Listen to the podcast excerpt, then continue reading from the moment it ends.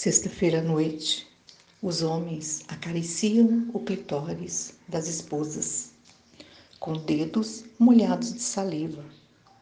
O mesmo gesto com que todos os dias contam dinheiro, papéis, documentos e folheiam nas revistas a vida dos seus ídolos. Sexta-feira à noite, os homens penetram suas esposas com tédio e pênis o mesmo tédio com que todos os dias enfiam o carro na garagem, o dedo no nariz e metem a mão no bolso para coçar o saco. Sexta-feira à noite, os homens ressonam de borco, enquanto as mulheres no escuro encaram seu destino e sonham com o príncipe encantado. Marina Colassante